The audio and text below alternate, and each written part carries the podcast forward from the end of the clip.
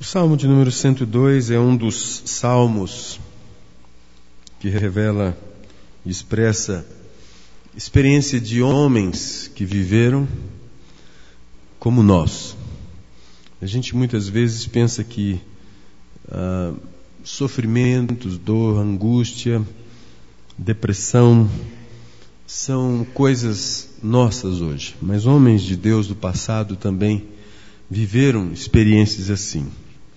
E este salmo é um dos salmos que a gente certamente identifica como salmo de um homem deprimido. E a depressão tem sido considerada como um sintoma psiquiátrico mais comum em nossa época. Ah, uma das coisas mais desafiantes, certamente, na depressão, principalmente para o crente, é como que um crente deprimido vive a vida da graça, como ele se encontra nessa situação.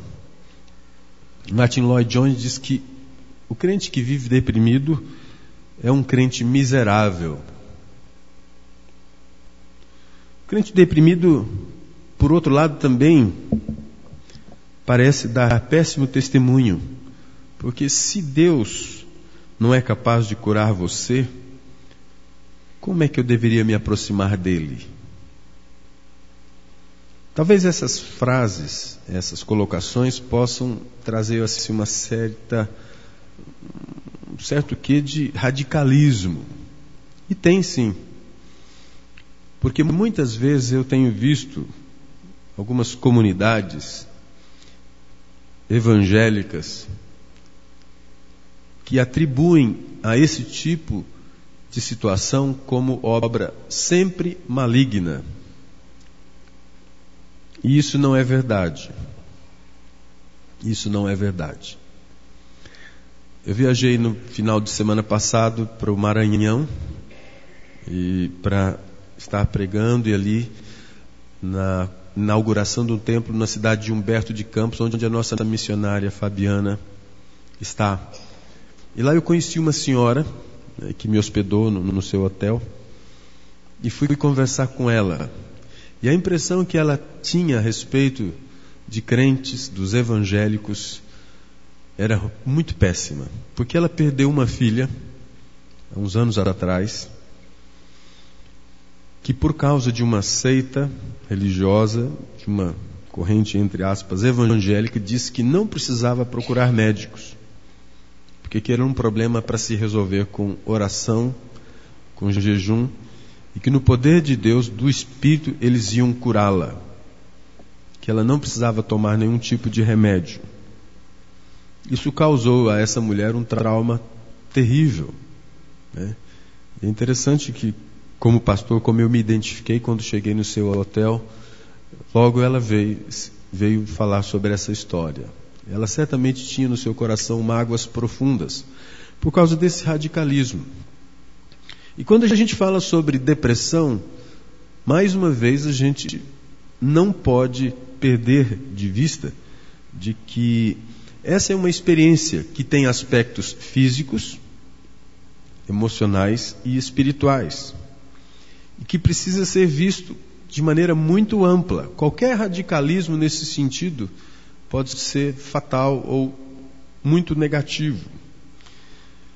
O que nós percebemos neste texto é que o salmista e os outros salmistas que nós encontramos aqui, por exemplo, no capítulo 69, no versículo no capítulo 88 dos Salmos, esses homens também viveram essa experiência.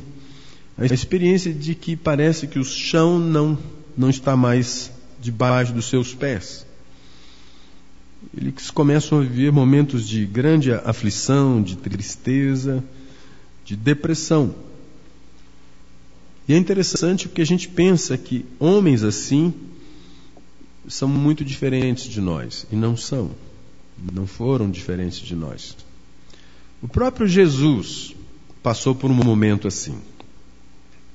Talvez você se choque pensar isso. Jesus realmente teve problema de depressão? Mas Jesus se sentiu profundamente deprimido. Quando você abre a palavra de Deus lá em Mateus 26, versículo 37, diz que ele começou a sentir grande aflição e tristeza íntimo e estava profundamente deprimido. Ora, se o próprio Jesus se sentiu apertado, se sentiu deprimido por algum momento, não seria diferente de nós. A depressão tem várias raízes.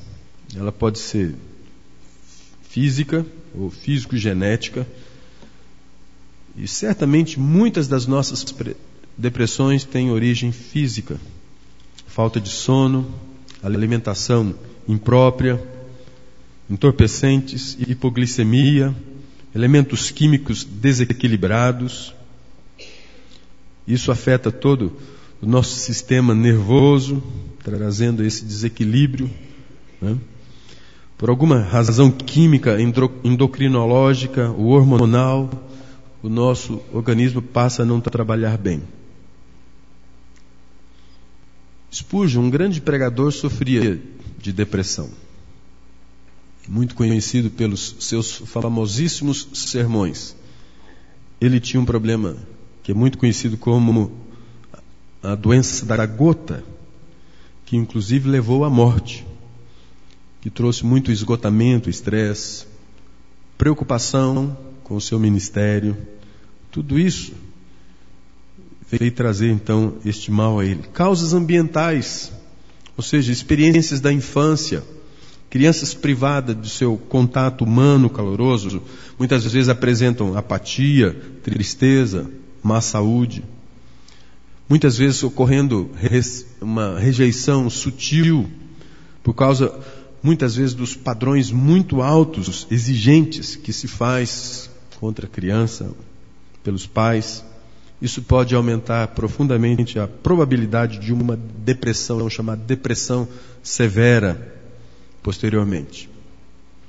Gente que vive hoje certamente por causa dessas pressões da infância. Problemas emocionais, divórcio, morte, separações prolongadas. Tudo isso é possível realmente ser uma razão para uma depressão. Mas, sobretudo, e finalmente, um dos graves problemas de depressão tem a ver com o aspecto espiritual. em certo sentido, em última análise, a única causa da depressão, nesse sentido, tem a ver com a, o diabo. Não estou aqui demonizando tudo, não. Mas tem a ver com o que o diabo faz na nossa relação com Deus. E que afeta a nossa interioridade, o nosso coração. Ele se utiliza de brechas para roubar, como a palavra de Deus diz, veio para roubar, matar e destruir rouba, mata e destrói. Muitas vezes, pensamentos obsessivos, pensamentos de autocondenação, tantas atitudes de ordem espiritual que continuam flechando, ferindo a nossa alma. O diabo pode nos manipular de tal forma que permitimos que o nosso temperamento nos controle e governe as nossas ações esse nosso temperamento nas mãos do diabo é uma ferramenta terrível. Em vez de mantermos o controle, quando Paulo fala sobre o fruto do Espírito, falando sobre domínio próprio, tem a ver com esse descontrole. Isso é de ordem espiritual. O Salmo 102, como boa parte dos textos salmódicos, é um texto de confissão de apresentação de si mesmo, da sua realidade, realidade então espiritual. Um homem experimentando tristezas, angústias, pesares, buscando uma resolução ou diante do seu conflito. Então, ele apresenta uma, que eu diria assim, uma síndrome de emoções e situações que certamente o levariam à loucura não fosse não fosse o reconhecimento de um Deus soberano, um Deus que controla a sua vida, um Deus que liberta das angústias e o cerca com alegres cantos de livramento. Esta é a situação do salmista. Eis a situação do salmista. Ele tem uma sensação de que a vida se esvai. Olhe para o versículo 3. Porque os meus dias, como fumaça, se desvanecem e os meus olhos ardem como em, em fornalha. Envelhecimento precoce. A vida parece se consumir como uma vela que se queima. Falta brilho, energia, a vida se esvai. Lá no versículo 11 ele mais uma vez diz: Como a sombra que declina assim os meus dias, e eu me vou secando como a relva. Coração amargo, um coração que realmente dizia: essa vida não presta, essa vida não vale a pena. Ainda no versículo 3, ele diz sobre seus ossos que ardem como fornalha, dores ósseas é a psicossomatização que ocorre naturalmente. Aspectos de ordem é, psicológica agora alteram fisiologicamente. O corpo começa a refletir as dores da alma, dores lombares, dores musculares, e o salmista está experimentando dores nos ossos, dores profundas. Ele afirma que os seus ossos ardem não é uma dor de fora, não é uma dor superficial, mas é algo visceral, é algo de dentro, algo que corrói a sua alma, algo que corrói a sua vida. Ainda no versículo 4 ele diz: Ferido como a relva, secou-se o meu coração, até me esqueço de comer o pão. Um dos resultados é a sequidão das emoções.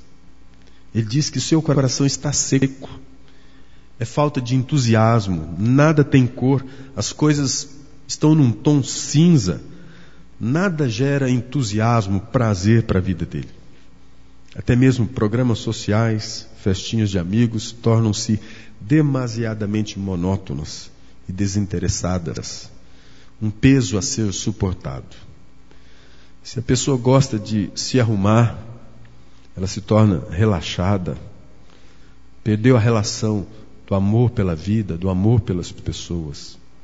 Isso é sequidão nas emoções. Ainda no versículo 5 ele diz: Os meus ossos já se apegam à pele por causa do meu dolorido gemer.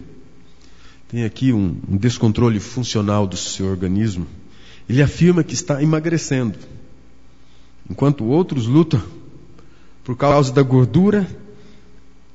Na verdade, as glândulas entram em convulsão o organismo sofre profundas alterações na taxa hormonal que afetam significativamente o seu metabolismo, o sistema endócrino. O salmista então atribui isto mais ao gemido. Tem a impressão de que o emagrecimento está relacionado à sua dor.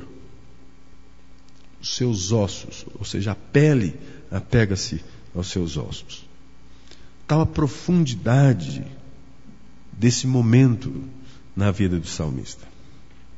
Ainda no versículo 6, sou como o pelicano no deserto, como a coruja das ruínas. Ele tem um, um, um sentimento de inadequação, como o pelicano no deserto. O pelicano gosta de lugar onde existem pântanos e água, onde ele possa pescar, onde ele possa se alimentar.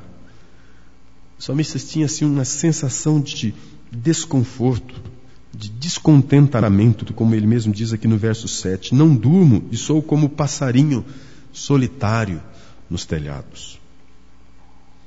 Sentimento de solidão. Estou só, como coruja nas ruínas, pássaro solitário no meio do espectro de morte gente que anda, mas apenas na expectativa de que a morte é a solução. Enquanto outros dormem, enquanto, enquanto outros vivem, ele se vê sozinho, nesse sentimento de solidão. como passarinho solitário nos no, nos, nos telhados.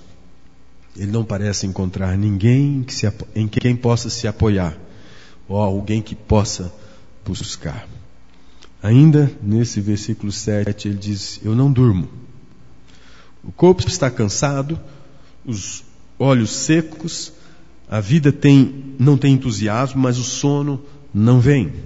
Consumido por uma introspecção mórbida e sentimentos de autodestruição.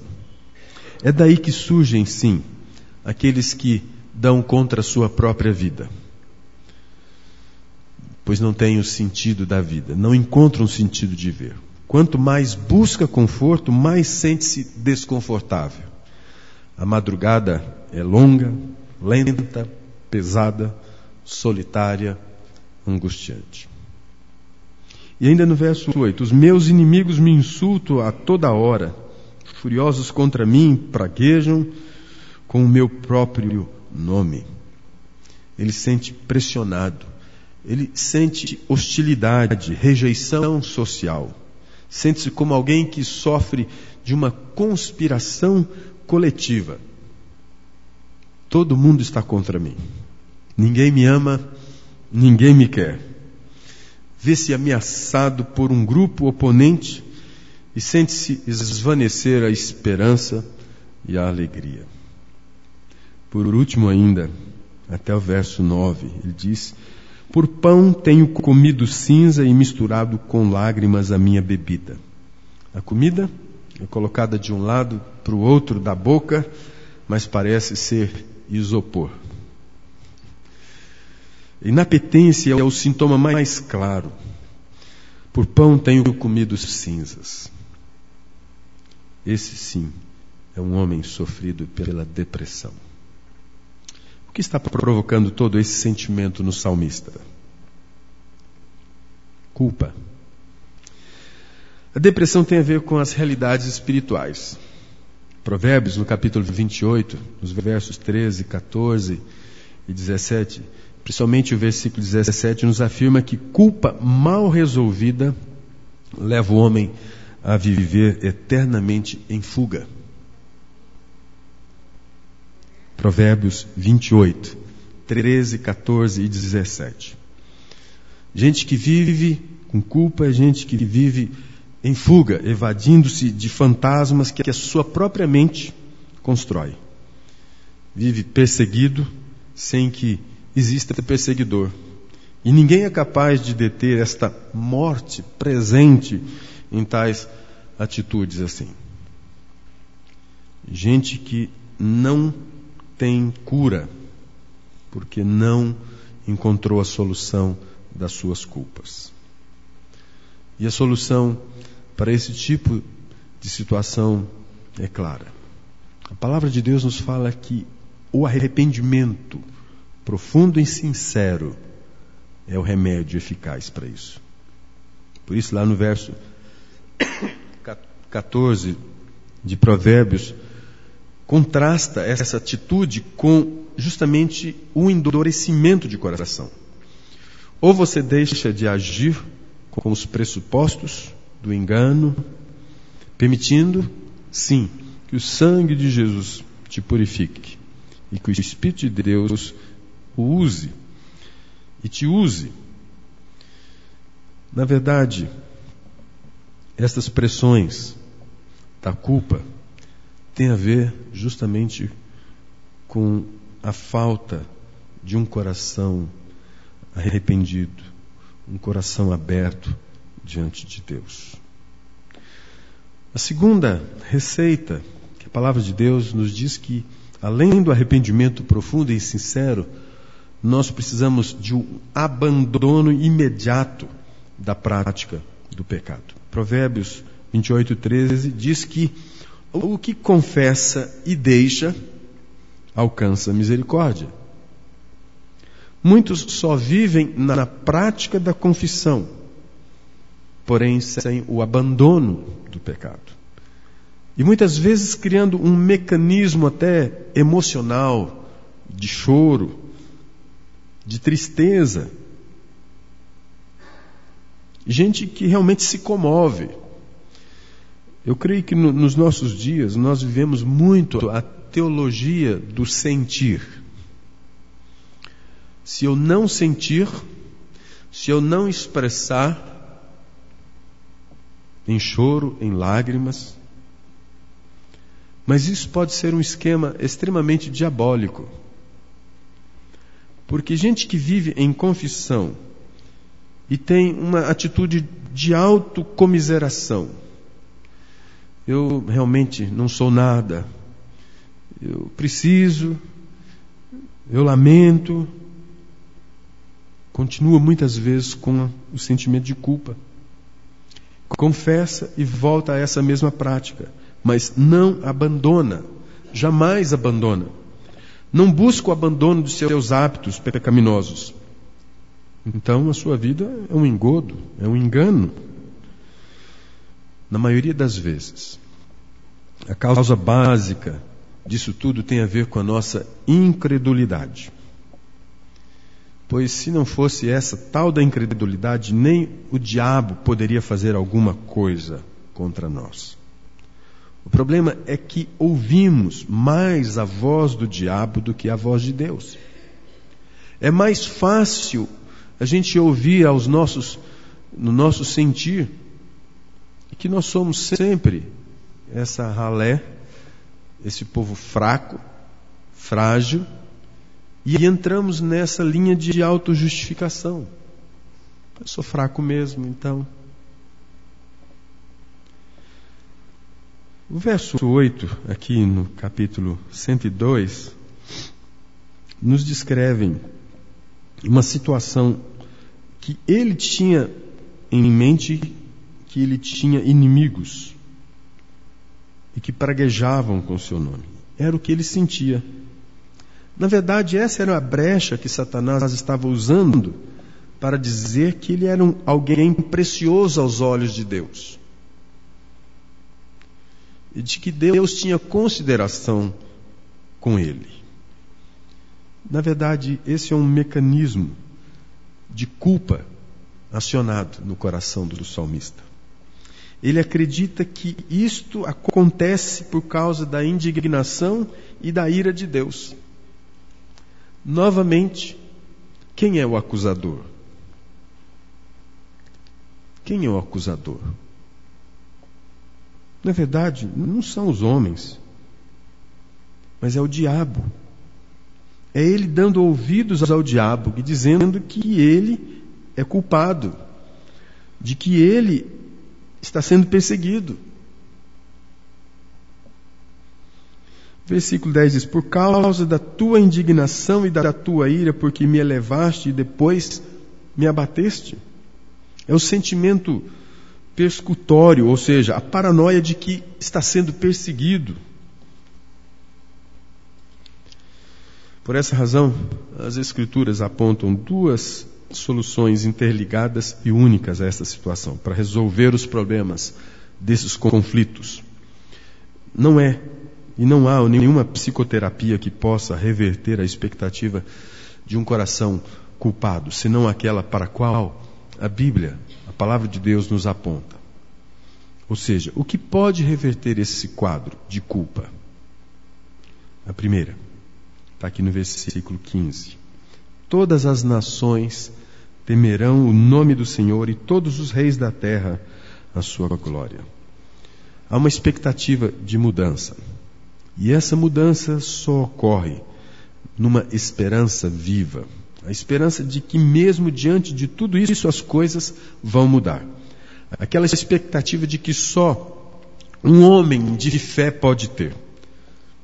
Quando a palavra de Deus que o choro pode durar uma noite inteira, mas a alegria vem pelo amanhecer. Aquela certeza de que a esperança de Abacuque, quando diz o justo viverá pela fé. Se alguma coisa precisa ser paga, ela vem pela justiça de Deus em Cristo Jesus, a fé em Jesus. Somente isso pode começar a mudar esse quadro. A segunda coisa que pode reverter esse quadro é confiança em Deus. O salmista via a presença histórica de Deus no sofrimento humano. O conhecimento de um Deus que ele mesmo declara aqui. Todas as nações temerão o nome do Senhor, todos os reis da terra, porque o Senhor edificou a Sião, apareceu na sua glória. Conhecimento de um Deus que não está alheio, que está aqui, e não está longe, e não está calado, é que este universo não é frio e nem impessoal, mas que tem um Deus presente um Deus apaixonado pelo ser humano. Um Deus que ama. Um Deus que se identifica como Pai. Verso 19 diz que o Senhor, do alto do seu santuário, desde os céus, baixou vistas à terra. Baixou vistas à terra. Como para Moisés, quando ele diz: Ouvi o clamor desse povo Ouça, Deus, o clamor desse povo. Para o evangelista Tiago, quando diz que o salário dos trabalhadores está clamando, e este clamor chegou aos ouvidos do Senhor dos Exércitos. Deus ouve. Deus ouve aqueles que nele confiam. Por último, aqui, entender o caminho da salvação em Cristo é a possibilidade desse quadro se reverter. Eu não estou falando aqui de saber, mas estou falando aqui de entender. Paulo fala em Romanos da justiça de Deus que está em Cristo Jesus. Fala da salvação que está inteiramente em Cristo. Deus enviou Jesus como nossa propiciação pela fé no seu sangue. O que quer dizer propiciação?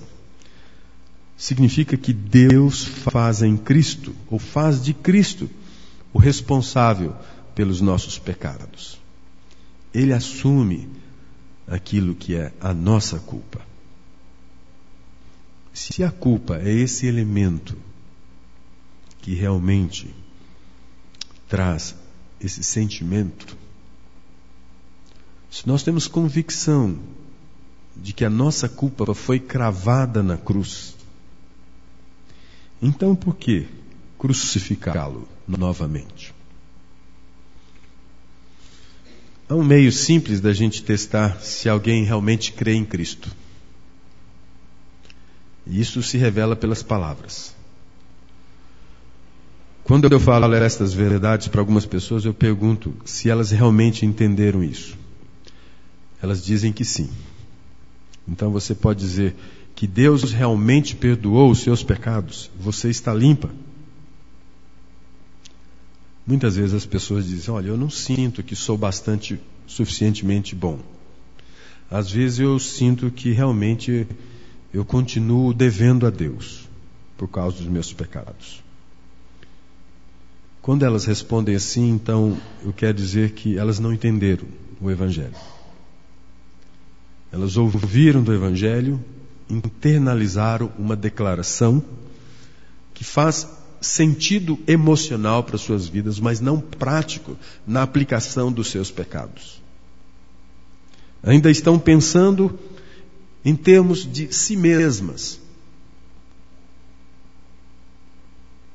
Isso parece muitas vezes humildade, mas é uma mentira do diabo é uma negação do Evangelho. É claro que você não é suficientemente bom. E é bom que você sinta, não sinta isso, ou sinta isso, melhor dizendo. Porque gente que se sente assim não precisa da cruz de Cristo. Mas também não se sinta tão, tão não suficiente ao ponto de que a, na cruz de Cristo não tenha poder, a cruz de Cristo não tenha poder para resolver este problema. Porque, na verdade, nós precisamos tão somente do perdão de Deus em Cristo Jesus. Se você quer se livrar de sua depressão espiritual, primeiramente dê a Deus de uma vez por todas ao seu passado de pecados. Compreenda que os pecados em Jesus passados foram pagos, foram cobertos. Lembre-se de que os pecados de hoje são pagos também pela cruz, e até mesmo os, do futuro. Porém, a consciência exata de que fomos lavados, regenerados no sangue do Cordeiro, nos leva a uma disposição nova. Aquilo que Paulo fala, nova criatura. As coisas antigas passaram, eis que tudo se fez novo. Nunca olhe para trás para os seus pecados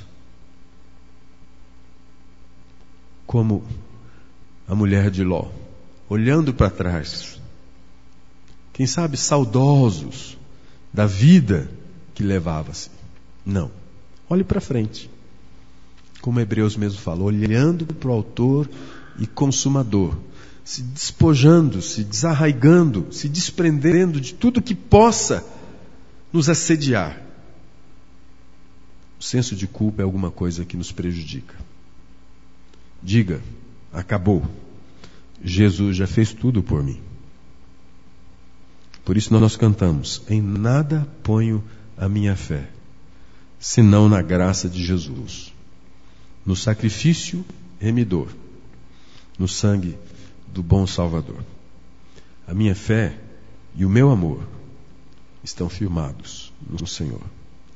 A minha fé o meu amor, os meus sentimentos, minha, as minhas dores, não estão firmadas no passado, nem nas experiências do passado, mas na única experiência que redime, a da cruz, de que fomos crucificados com Ele.